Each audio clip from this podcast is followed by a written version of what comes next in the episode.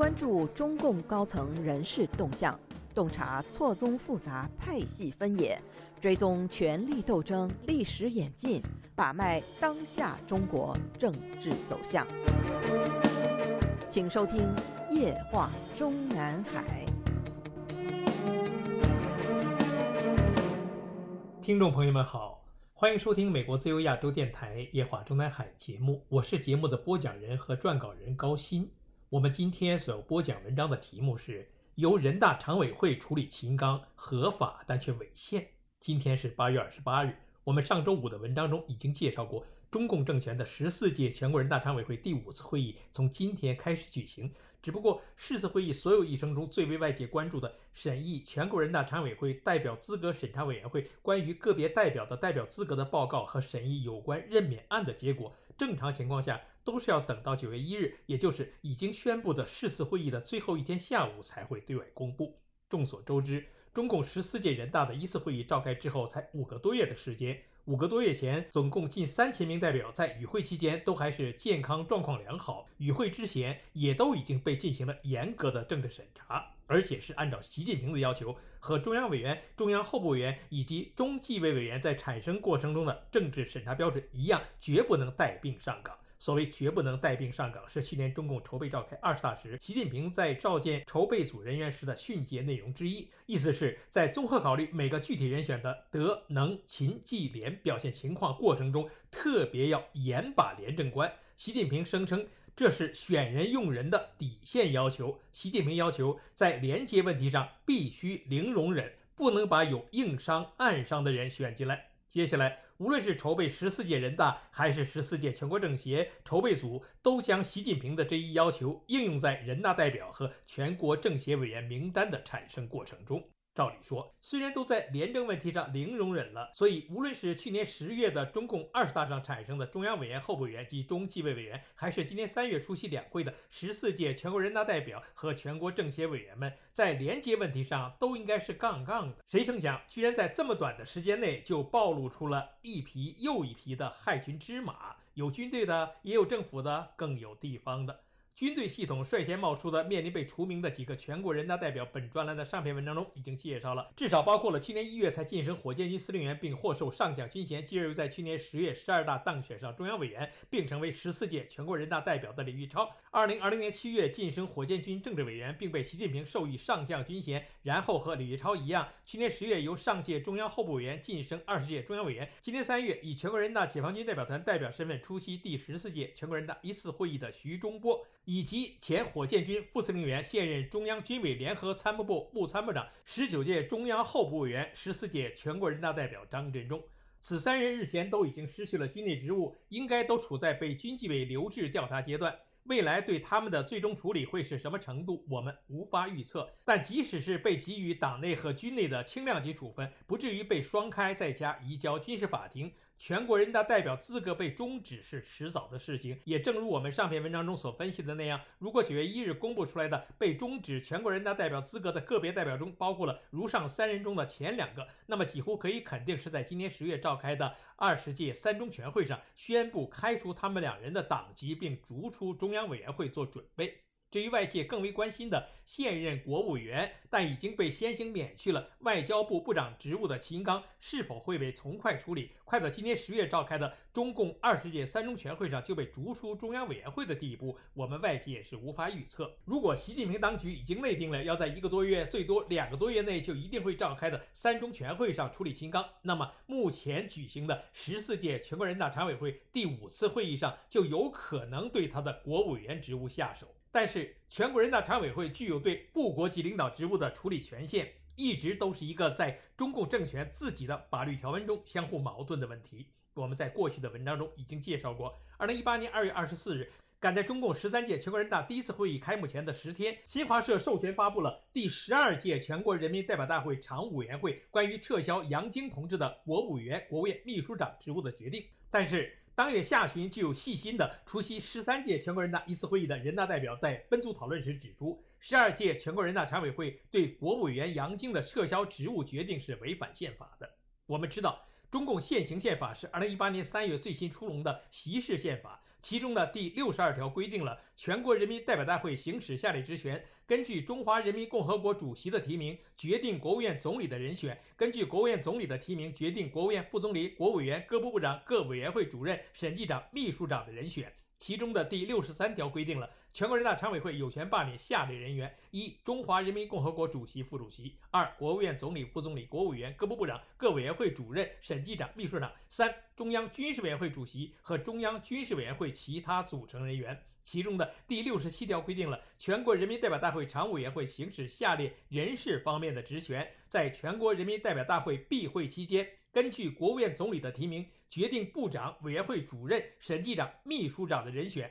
在全国人民代表大会闭会期间，依据中央军事委员会主席的提名，决定中央军事委员会其他组成人员的人选。也就是说，按照宪法的规定，在全国人大闭会期间，其常委会在涉及国务院的人事方面的决定权只到正部级。具体来说，如果严格按照宪法行事，那么当初十二届全国人大常委会只有权决定当时的杨京的国务院秘书长职务的任和免，但没有权利决定他的与副总理同级别的国务委员职务的去与。正是因为有当时的全国人大代表指出了这一点，所以当时的习近平当局从谏如流，下令修法。于是，全国人民代表大会关于修改《中华人民共和国全国人民代表大会组织法》的决定出台，并宣布自二零二一年三月十二日起施行。这个修改后的《中华人民共和国全国人民代表大会组织法》，我们不妨简称为习近平版的组织法。这里只分析其中的，用当时的中共全国人大发言人的话所形容的健全全国人大常委会人事任免权部分。具体来说，这个习近平版组织法中的第三十一条和第三十二条都是新增加的，包括第三十一条，常务委员会在全国人民代表大会闭会期间，根据国务院总理的提名，可以决定国务院其他组成人员的任免；根据中央军事委员会主席的提名，可以决定中央军事委员会其他组成人员的任免。第三十二条，常务委员会在全国人民代表大会闭会期间，根据委员长会议、国务院总理的提请。可以决定撤销国务院其他个别组成人员的职务。根据中央军事委员会主席的提请，可以决定撤销中央军事委员会其他个别组成人员的职务。其中所谓的国务院其他组成人员，等于是把总理之外的副总理和国务委员全都包括进去了。请注意，这个习近平版的组织法的出台，是在习近平被十二届全国人大常委会决定撤销其国务委员职务的两年之后。也就是说。当时对杨晶的撤销国务委员职务的决定完全是无法可依。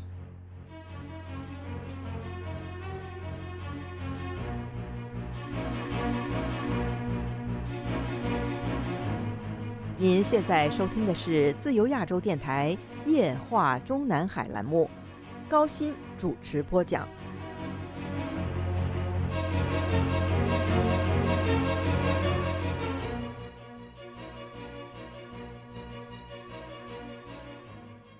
那么，有了这个习近平版的组织法为法律依据之后，如今的十四届全国人大的第五次常委会的会议，或者是日后的第 N 次常委会会议，就貌似有了撤销国务院某个副国级领导人，比如撤销秦刚的国务委员职务的决定权，听上去完全合法。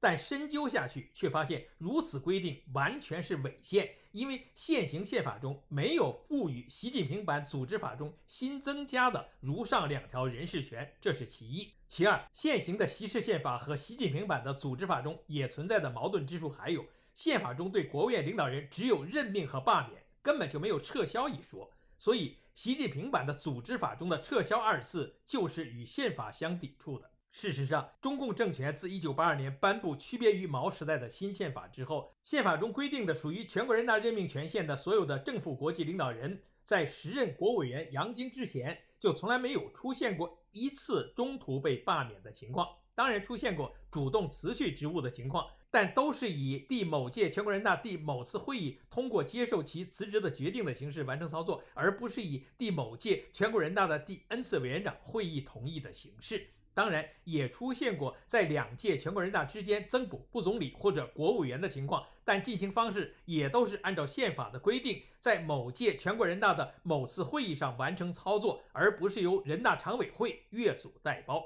也就是说，从1992年以来，中共当局就从来没有启动过宪法中所规定的对某项职务担任人的罢免程序。1989年六四镇压之后，李先念等人曾经向邓小平要求通过全国人大罢免时任副总理吴学谦，但遭到邓小平的拒绝。邓小平采取的办法就是把吴学谦继续留在国务院副总理的职务上闲置。同时，赶在1991年4月召开的第七届全国人大第四次全体会议上，将时任外交部长钱其琛增补为国务委员。这次会议上还增补了邹家华、朱镕基为国务院副总理。总之，2018年2月对杨晶国委员职务的所谓撤销处分，根本就是没有宪法依据的新发明。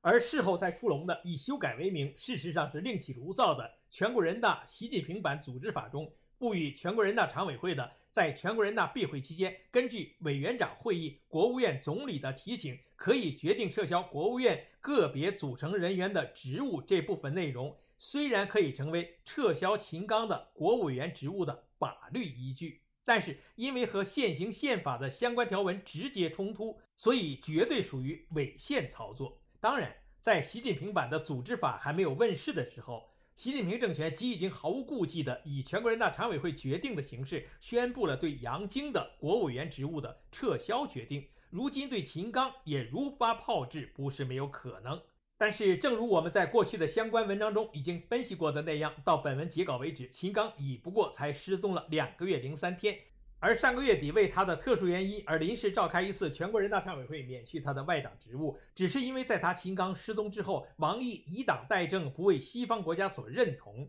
再加之外交部发言人每天都被问及秦刚的去向，已经到了精神崩溃的边缘，这才采取的在最终决定对秦刚施以何类何等处分之前采取的权宜之计。而对他秦刚的最终处理决定的出台。势必要等到中纪委的调查组先完成调查报告，中纪委常委会才会先拿出意见，然后才是习黄发话。而这整个过程能够在短短两个月里就完成的可能性有多大？我们持谨慎的怀疑态度。当然。我们也没有任何内部消息的前提下，也拿不出过硬反驳外界媒体关于正在召开的这次全国人大第五次会议将会对秦刚进行发落的说法。但假如九月一日的新华社关于第十四届全国人大常委会第五次会议结束的报道内容中出现了秦刚的名字，那就只有两种可能：一种是免去秦刚的国务委员职务；第二种和杨晶一样，只是被撤销了国务委员职务。而无论是免去还是撤销，